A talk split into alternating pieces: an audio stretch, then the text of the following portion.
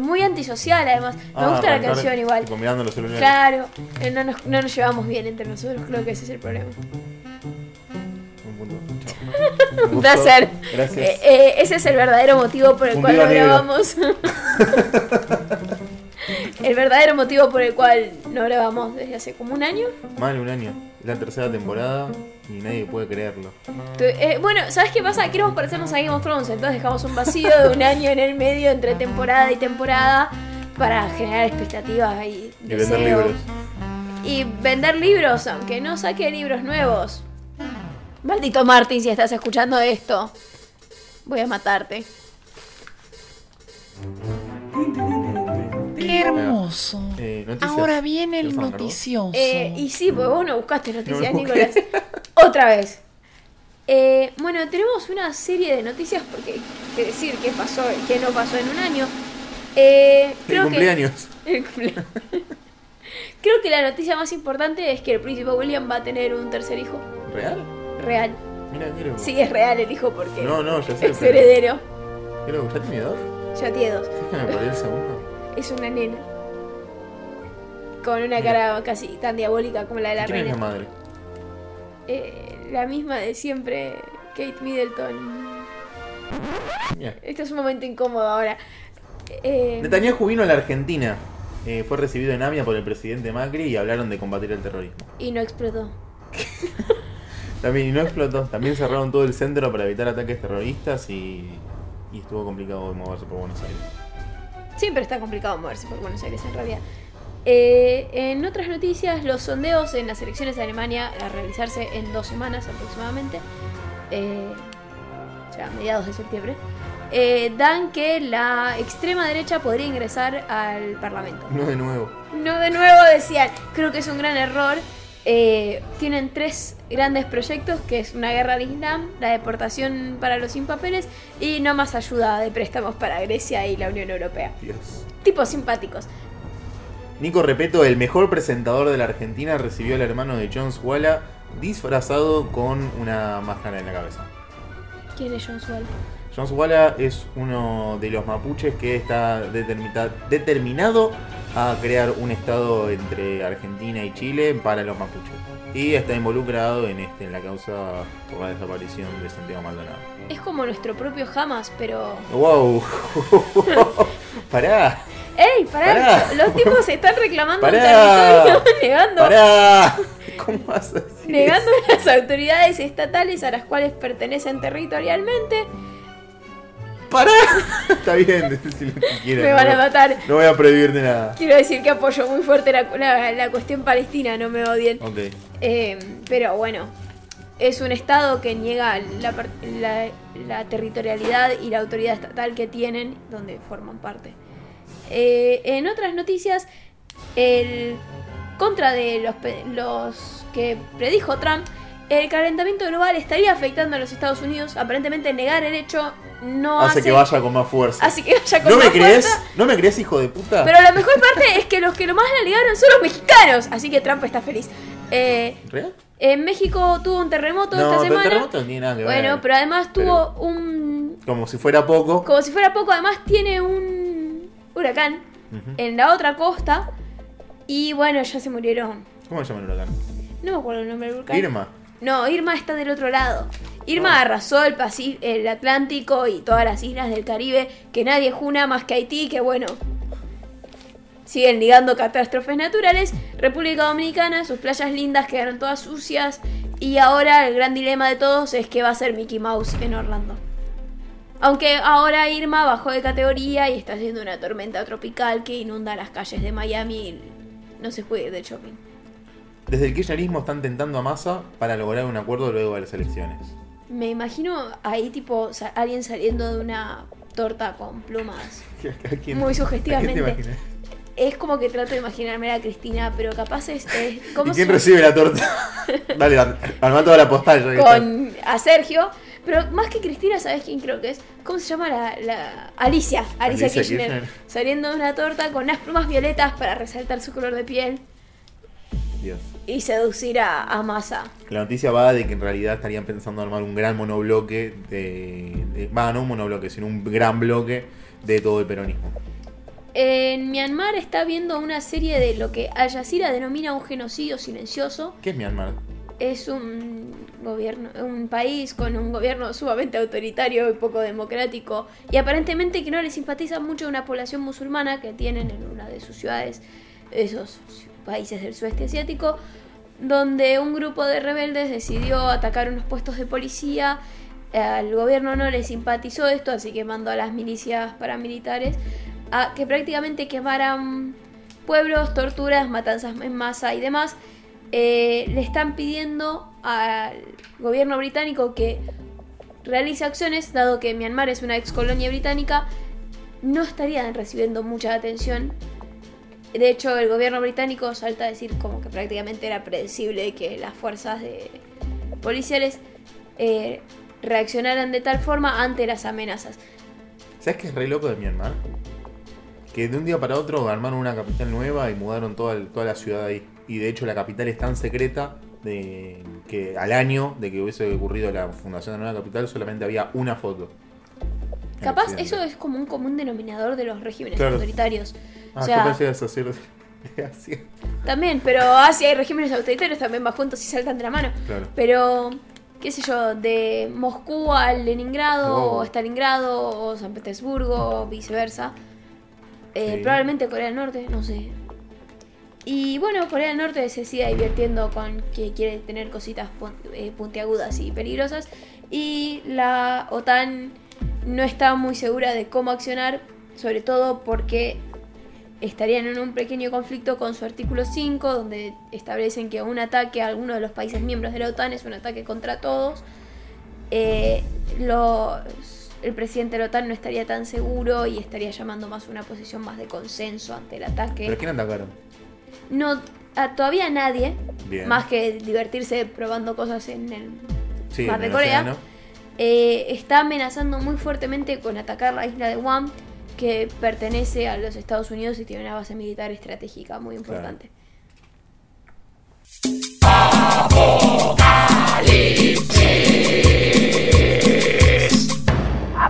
¿Dónde está Santiago Maldonado? Creo que nadie tiene la respuesta, excepto quizás el Estado, y no la estaría dando.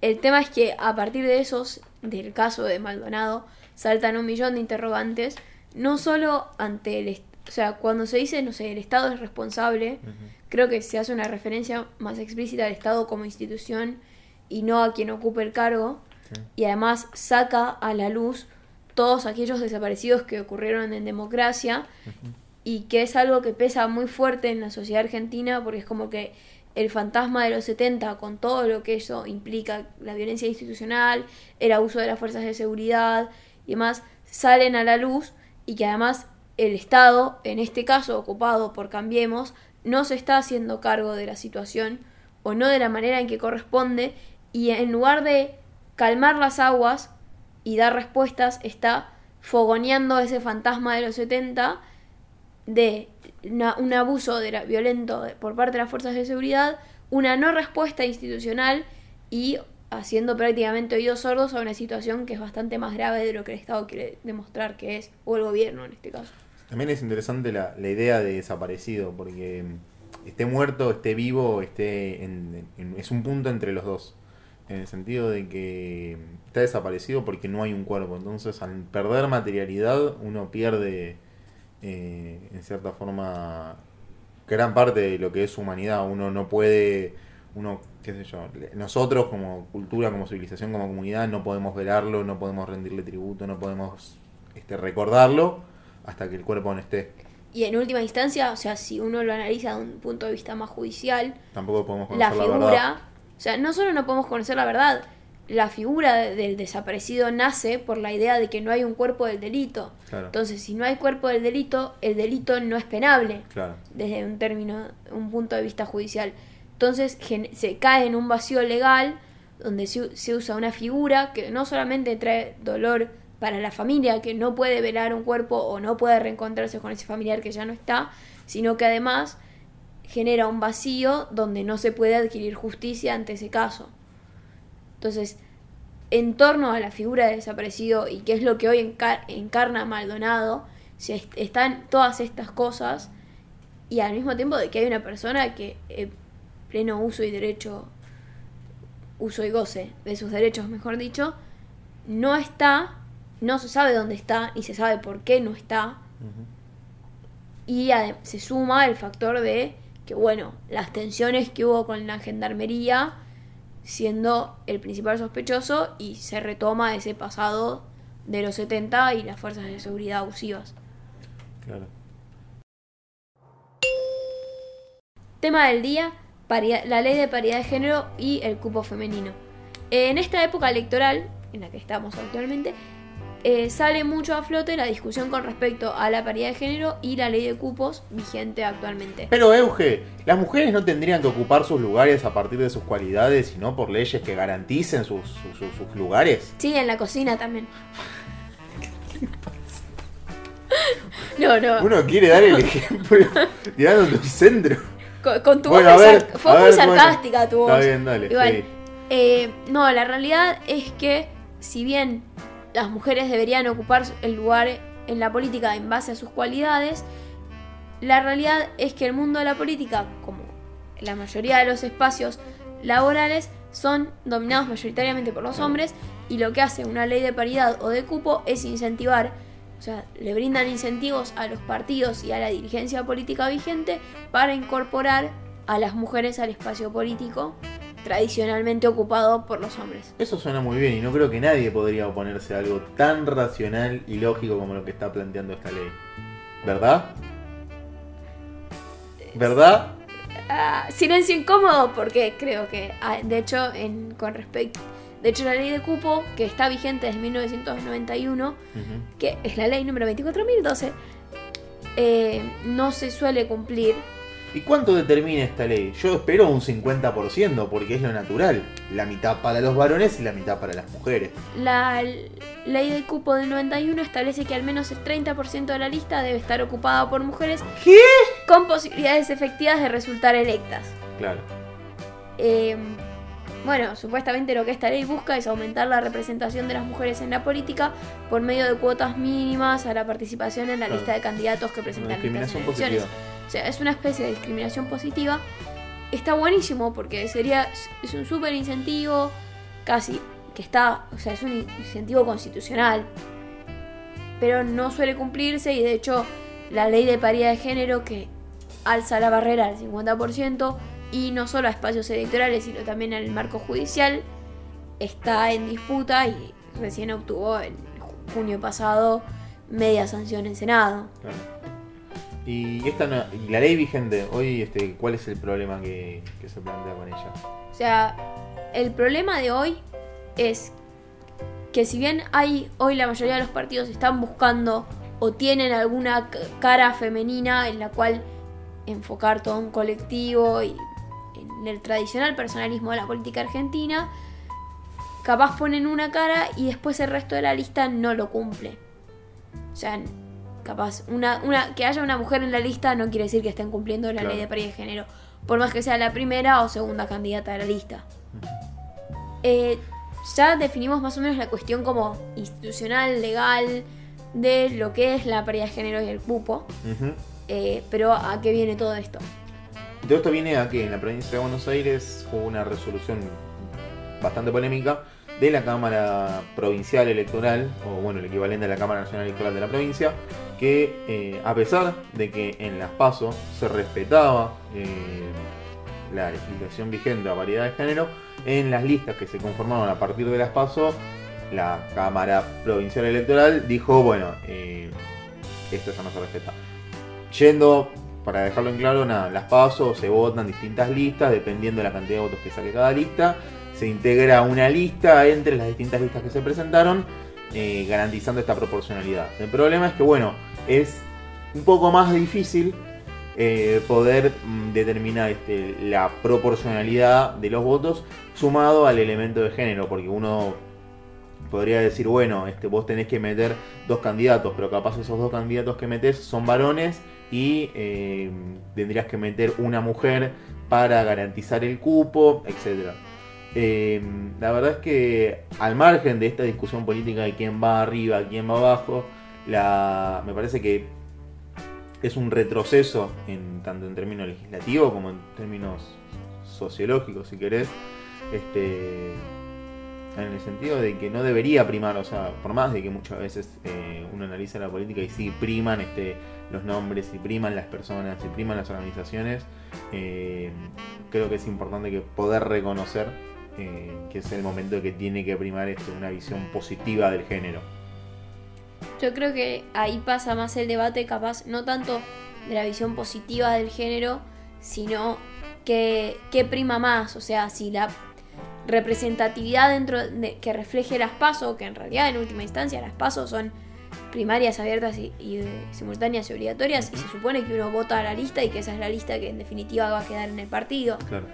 O sea, si fuera una elección cerrada de un partido, el modus operandi sería que va a quedar la lista que gana, no que se va a repartir proporcionalmente. Entonces quizás es, yo creo que es más una diferencia entre qué es lo que busca el partido. El partido busca generar una discriminación positiva y un incentivo para la participación igualitaria entre hombres y mujeres dentro del partido o busca ser un partido que amplíe su base electoral acaparando la mayor cantidad de sectores o facciones intrapartidarias que acumulan dentro de los frentes electorales que conforman. Bueno, y para mí lo que pasa es esto, que existe la norma, este, bueno, los partidos han, han hecho el intento de, de acatarse a la norma de, la, mejor forma posible, pero ahora que se vuelve, que ahora que la aplicación de la norma empieza a, a conjugar distintos elementos, o sea, el, la rosca, digamos, entre cada una de las listas, las roscas hacia adentro de las listas y las roscas, no sé, capaz intergénero, eh, hace más complicado todo el juego. Y lo que sí me parece terrible es que desde el Estado este, se diga, bueno, eh, va, en realidad desde la justicia se diga, bueno, está bien, todo esto que nosotros hemos avanzado en género este, es circunstancial y bueno, puede dejarse de lado en determinadas circunstancias. El tema es que en último, o sea, justamente la justicia electoral está avalando que se viole una ley de carácter nacional y constitucional. Qué Entonces, barbaridad, ¿qué será de nosotros sin, sin la ley y el orden? Eh, unidad de víctimas especiales. Pero la realidad... ¡Wow! Perdón, estuve viendo. Claro, nos pasamos. Estuve viendo mucha tele, creo que ese es el problema. Pero volviendo al tema, es. Creo que pasa más por el de. O sea, claramente la justicia electoral está haciendo un guiño a esta condición de los partidos. Y al mismo tiempo está, está dando marcha atrás a una iniciativa de igualdad de género que se viene tratando de dar desde el 2000, que, que es prácticamente, o los 90, que es cuando se incorpora a nivel político fuerte, de ejercicio político, no solamente de voto, la idea de igualdad de género. Entonces, que la justicia electoral esté cerrando la puerta implica que todos le pueden cerrar la puerta en lugar de marcar el ejemplo y sacarle peso a la lucha frente a, la, como vos decías, la rosca, la... En última instancia, la capacidad electoral del partido y al mismo tiempo se termina evidenciando que efectivamente la ley de cupos no se cumple porque no hay mujeres que puedan efectivamente resultar electas dentro de las listas. ¿Qué haremos, Kent? Tratar de conquistar el mundo. tan, tan, tan, tan, tan. Avisos parroquiales. Como somos millennials y dignos hijos del consumismo y la tecnología, eh, claramente nos están escuchando mediante un dispositivo electrónico, así que ustedes también. Eh, nos sumamos una nueva red social. Ahora tenemos Instagram porque somos cool y hipsters y. Y restamos una red social. Eh, sí, que sí, dejamos el Twitter porque no nos daba todo lo que queríamos. Éramos personas muy extremas y Twitter es medio aburrido y medio pedante. Sí. Instagram saca lo mejor de nosotros. Y podemos subir fotitos y likear fotos de gatos. Tal cual. Porque ¿quién no ama a los gatos? Eh, pero bueno, pueden seguirnos en arroba politicumbia. Así que les invitamos a hacerlos y a que abandonen el Twitter. No lo abandonen. ¿Qué más? ¿Volvimos? ¿Volvimos? Volvimos, volviste. ¿Somos más? Eh, Coto, lo, yo importante, te conozco. lo importante no es que vengas, sino que No vuelvas. tenemos ninguna relación comercial con Coto. Pero bueno. Si Coto quiere si tenerla, Coto quiere tener una relación comercial con nosotros, estamos abiertos, así que. estamos ojalá, dispuestos. Por favor. Bueno, mi nombre es Eugenia Robio, Yo soy Nicolás Luna y esto fue Politicumbia. Pi, pi, pi, pi, pi, pi, pi.